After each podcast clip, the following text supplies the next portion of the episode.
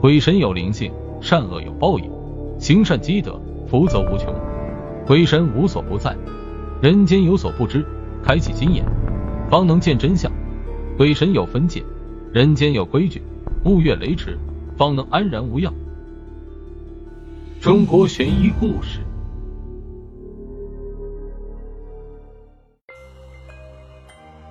岳各庄有个老大爷，姓崔。崔大爷留长头发，遮半边脸，还真有些道骨仙风。大家有什么事情，都喜欢找崔大爷商量。这天，邻村的小媳妇阿翠抱着孩子去岳各庄走亲戚，路过村西坟地时，怀里的孩子睁开眼睛，像是看到了什么，撇了撇嘴，爆发出响亮的啼哭声。阿翠心里害怕，撒腿就跑。跑进岳各庄后，孩子依然哭个不停。亲戚见状，就说遇见香杏了，让他找崔大爷。崔大爷来后，仔细端详着孩子，脸蛋胖乎乎的，两眉之间有颗痣，很招人喜欢。崔大爷点了一炷香，嘴里不知道念叨些什么，也神了。香没烧尽，孩子不哭了。阿翠以前听说过闹鬼的事儿，可是从没亲眼见过，这次开了眼界，忍不住产生好奇心。问崔大爷，为什么亲戚说是遇见香杏了？崔大爷手持烟袋，半眯眼睛，好久好久才说：“我给你们讲个故事吧。抗日战争时期，白马山成了八路军的伤员基地，几乎每天都有伤员送来。岳各庄大部分年轻力壮的男人都参加八路军了，女人则帮着军医和卫生员照顾伤员。岳各庄有个挺着大肚子的年轻女人，名叫香杏。他的男人大猛是岳各庄数得上的汉子，种田好把式，打猎枪法准，而且力大无比，能举起一盘石磨。大猛和相信成亲才七天，就带上红花参加八路去了。有人问相信：“你想大猛不？”相信就笑着回答：“想啥？参军打鬼子光荣哩。”笑完就背过脸去。人们知道相信哭了，那是舍不得大猛，想大猛哩。大猛这一去没了音讯，孩子出生了，相信当了娘。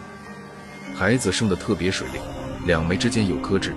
孩子名叫盼头，这意思是盼大猛打败鬼子，早日回家团圆。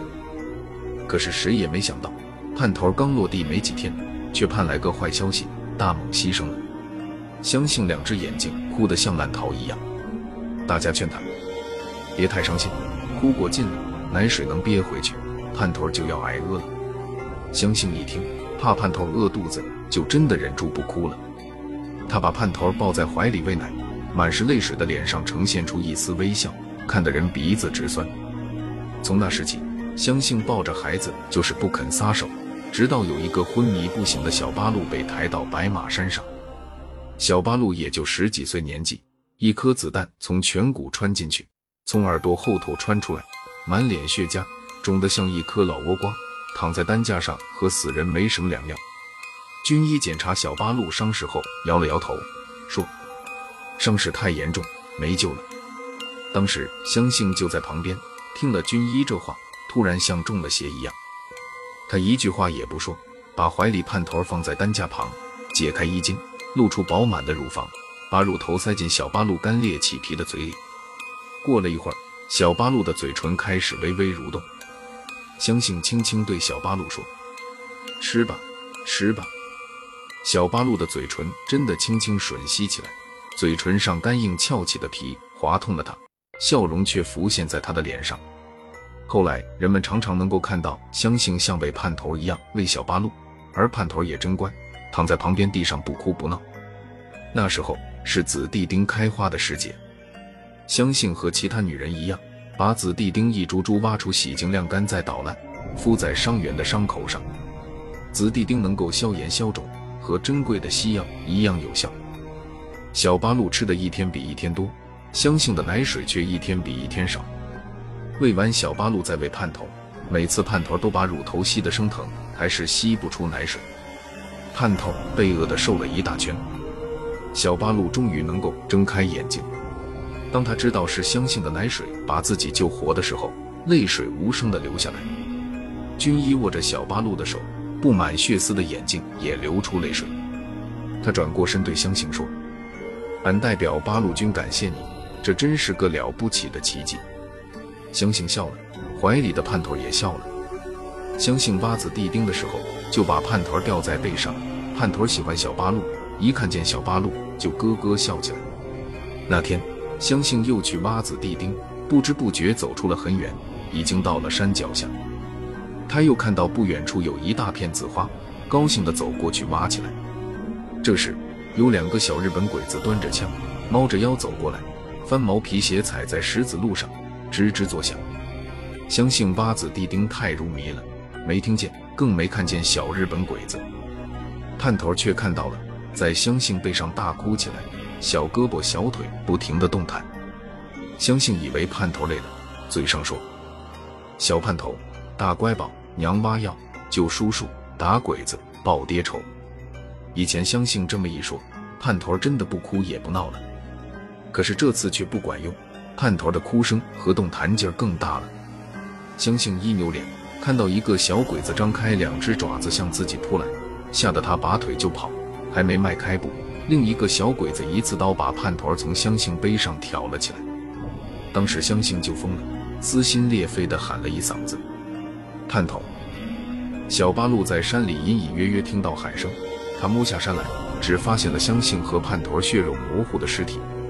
小八路的眼睛瞬间变得通红，牙齿咬出卡巴卡巴的声音，挥拳头砸在树干上，骂道：“小日本鬼子，俺日你八辈祖宗！”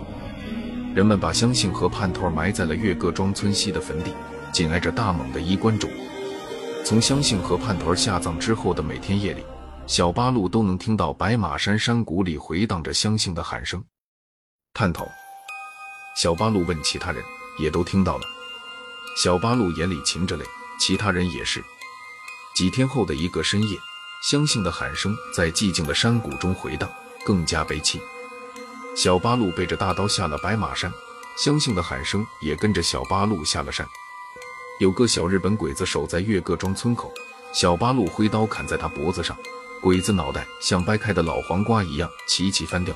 一腔子血喷出一房多高，然后小八路闯进岳各庄，见鬼子就砍。说来也真奇怪，尽管天色黑暗，借着灯光也能看出些人影吧。可小日本鬼子愣是看不见小八路，干等着被刀砍，这八成是相信显灵了。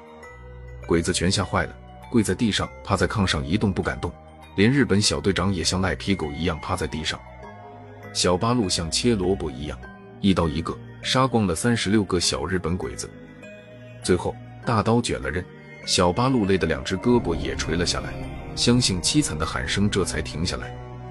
从那以后，人们再也没听到过山谷中凄惨的喊声，小鬼子再也不敢侵犯月各庄，小鬼子深夜断头也就成了月各庄的一段传奇。